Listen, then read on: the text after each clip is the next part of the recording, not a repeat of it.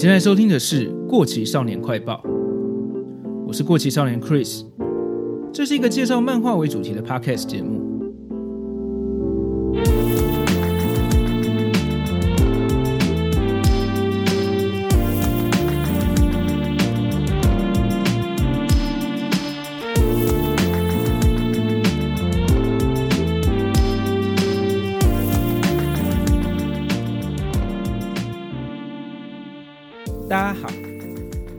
这集要跟大家聊的是跟前两集的鸟山明同一个世代，在漫画界一样很有地位的大师级漫画家井上雄彦。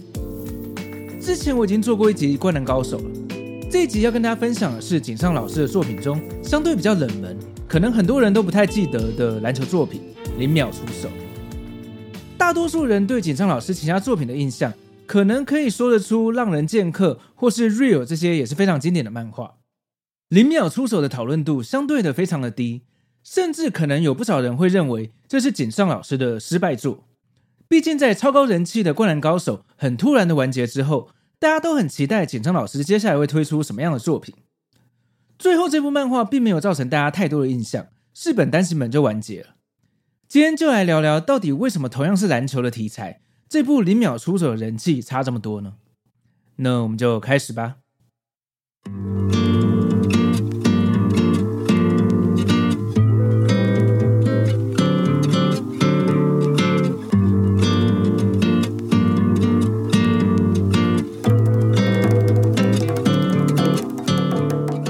零秒出手是一九九六年《灌篮高手》完结之后，井上老师马上开始连载的下一部作品。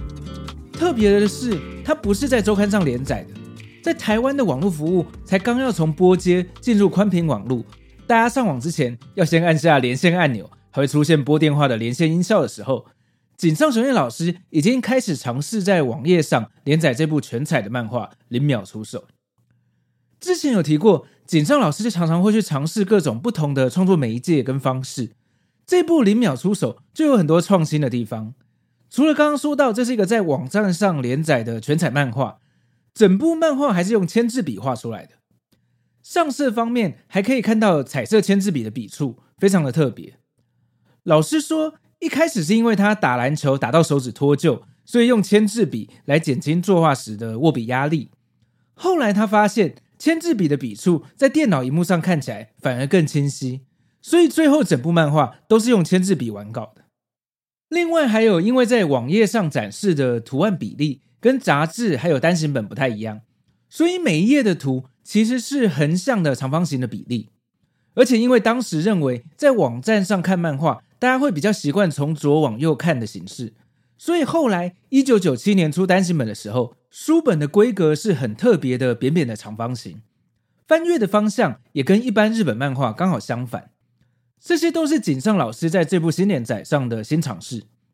但是结果呢？我自己的印象是，当时似乎没有受到好评。台湾这边能看到这部作品，应该是在一九九八年的时候，大兰出版社有代理出版。但我身边的朋友看过之后都没有很喜欢。一方面，它的主题是未来世界。地球人跟外星人之间的篮球比赛，还有特别修改了一些篮球规则，似乎这样会比较有未来科幻感，跟《灌篮高手》的写实热血风格差别有点大。另外，因为使用彩色签字笔上色的画风，跟《灌篮高手》末期比较起来，又少了很多精致的细节。我当时翻了一下的感想，也是觉得似乎不太是我的菜，所以当年就没有看完了。刚好前阵子我在二手漫画的社团里面看到这四本零秒出手，才想说不如就来看看，跟大家分享一下。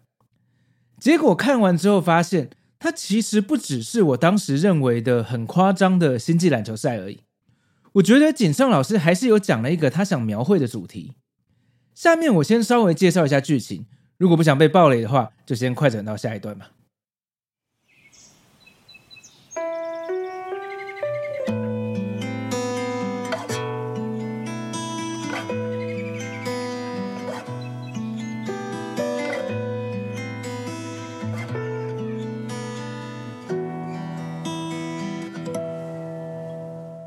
不知道多少年后的未来世界，由地球发明的篮球运动已经在全宇宙造成风潮，甚至还有星际间的职业篮球联盟——宇宙联盟。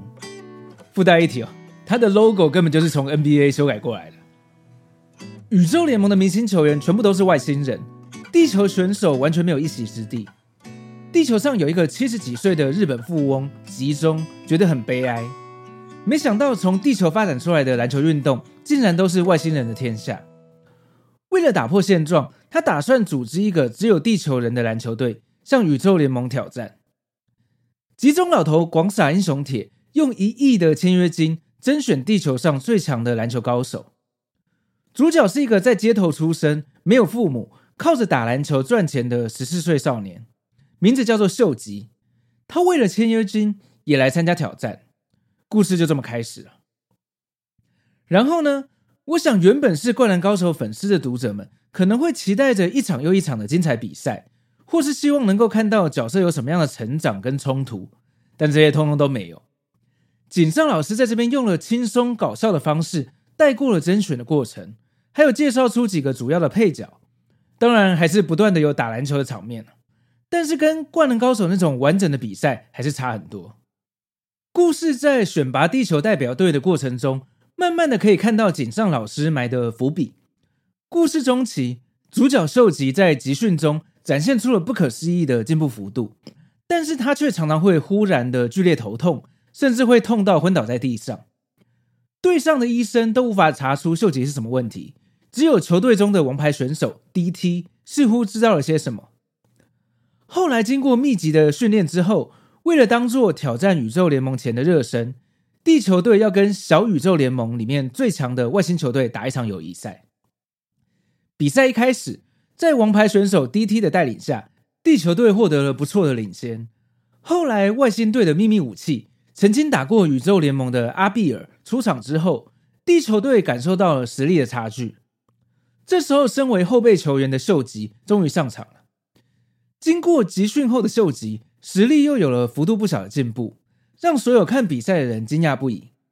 但就在这时候，秀吉突然又开始剧烈的头痛，倒地不起，甚至额头上也留下两道血水。中场暂停的时间，DT 跟秀吉两个人关在休息室里面。DT 说出了一个惊人的事实：他拿着书本上查到的资料说，在十四到十五岁期间进入成长期。会在短期内急速变成成人体质，运动能力跟身体能力都会急剧的提升。期间大约会是三个月，接着在成长期的男性会伴随着强烈的头痛，然后额头会长出两个角。这个呢，就是格尔星人的生态。DT 念着书上的这段，对着秀吉说：“你啊，不是地球人，你是格尔星人啊。格尔星人是很优越的种族，尤其是在身体能力跟运动能力方面。”宇宙联盟篮球史上的篮球之神裘丹，跟这个世代最厉害的明星球员球马，都是格尔星人。DT 继续说，集中老爷爷是以让地球人称霸宇宙联盟的想法创立这个队伍的。现在该怎么办呢？就在这个时候，秀吉摸着他流血的额头，惊讶地说：“这是什么？”原来秀吉的额头上已经开始长出小小的两个角了。秀吉不禁有点难过，流着眼泪说：“原来我跟大家不一样啊。”这时候，DT 突然说了一声：“把脚折断的话，也不会死掉哦。不过啊，格尔星人特有的瞬间爆发能力也会随之消失。”DT 一边说，一边把他一直戴在头上的帽子脱了下来，露出额头上的两个伤口。原来 DT 也是格尔星人，只是过去的他把脚折断。DT 问秀吉。你要怎么选择呢？DT 说：“现在的我就是地球人。如果我是格尔星人的话，凭我的本事，现在早就跟球马在争夺冠军了。”接着，DT 说一声：“我要回去比赛了。再不回去的话，那些人可真的要输了。”这边就要回头说一下 DT 少年时候的故事了。DT 小时候有一个女朋友，非常的崇拜他。女友曾经跟 DT 说过。你会是第一个成为宇宙联盟篮球员的地球人吧？你会帮我实现这个愿望，对不对？但 DT 从小就知道，他其实是地球人跟格尔星人的混血儿。他也知道，等到他十五岁的时候就会长出脚。某天，DT 的女友因为好几天都联络不到他，来到他家找他，看到 DT 满头是血，地上还有两个刚被折断的脚。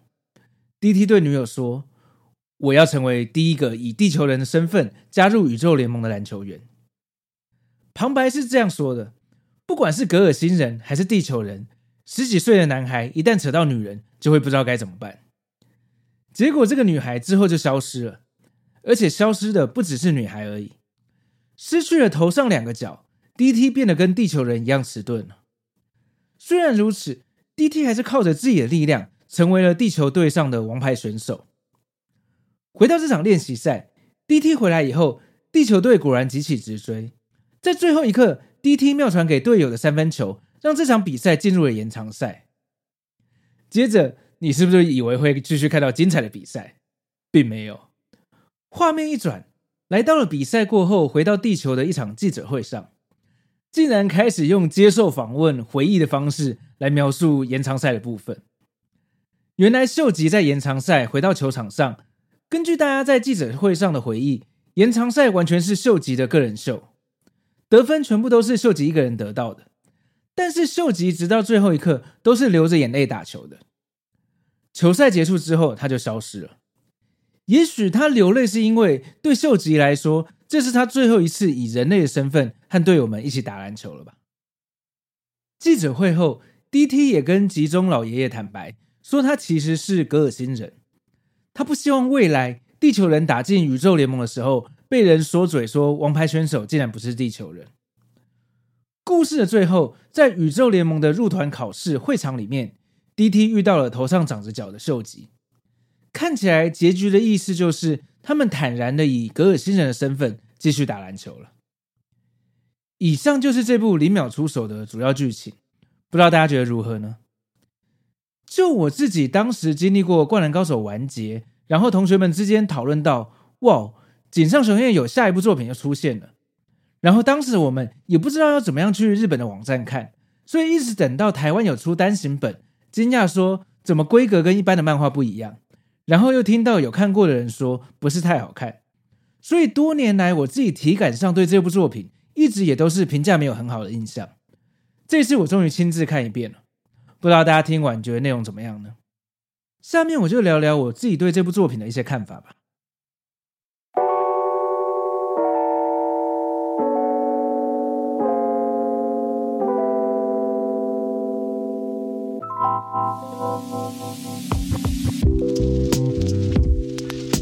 这部零秒出手是一九九六年《灌篮高手》完结之后马上开始连载的。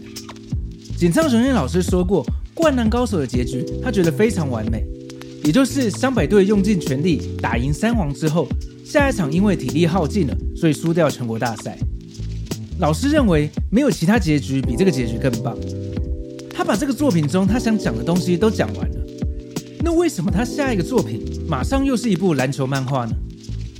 这部零秒出手跟《灌篮高手》最大的差别就是，它并不是描写一个写实的篮球比赛。先撇开故事背景是未来世界，而且是跟外星人打篮球这种科幻的元素之外，我觉得《零秒出手》这部漫画的主题根本就不是篮球比赛。你看，它其实并没有完整的描写完任何一场精彩的比赛。如果要的话，老师大可以在他设定好的规则底下。创作出一个超能力系的篮球漫画，就像猎人里面，富坚也有制定好自己的规则来画出精彩的念能力躲避球赛嘛。但是井上老师这一次的创作方向不是这样的。我觉得关于篮球比赛的情节，老师已经在《灌篮高手》里面把想画的东西都讲完了。这一次反而像是用篮球这个元素来讲他想讲的其他主题。以零秒出手来说，我觉得主题是放在一个少年在成长中。遇到一些认同感的问题，还有为了追求目标而牺牲的一些东西之类的主题，就结果来说不算是很成功。也许这时候的井上老师在透过篮球来诉说不同主题上，还在尝试的阶段，不算是很成熟。后来老师跑到讲谈社连载《浪人剑客》，不管是在画技还是故事编排上，都提升到了另一个境界。接下来再回来集英社画《Real》的时候，就带来了非常成熟的作品。在《Real》这部作品中，虽然也是以轮椅篮球当做主要的题材，但是它主要是在描绘不同的人在面对挫折之后，怎么样继续面对未来的人生等等的主题，真的是非常精彩，非常推荐。我在之前的节目中说过，井上雄彦老师一直都是很勇于尝试不同的新颖的创作媒介跟创作方式。在故事创作方面，我觉得零秒出手就是老师的一个新挑战。更不用说在绘画方式上，完全用麦克笔来上色，还有当时很少见的在网络上连载的形式。一九九六年可是连网络上的盗版线上看的漫画都还不普及的年代呢。井上雄彦老师真的是很令人佩服的创作家。大家如果有机会来看到这部《零秒出手》的话，也许你不会觉得这是一部内容超好看的作品，但它应该是一部能够见证老师进步的过程跟各种尝试的作品了。另外，《零秒出手》曾经在二零零五跟二零零七年两次制作成动画，但是被动画制作组加入了很多原创的桥段，包括更多的联盟、更多的球队跟角色。毕竟要在电视上播出的作品，果然还是要更着重在篮球比赛本身吧。我觉得跟井上老师的原作差别就有点大了。那目前到现在，井上老师的作品，我只剩下老师的出道作《变色龙》还没有看过了。以前在《灌篮高手》的单行本上，最后的广告页里面都会看到变色龙的广告，但我一直都没有看过。现在让我真的很想要看看，这样我就能补完老师的所有作品。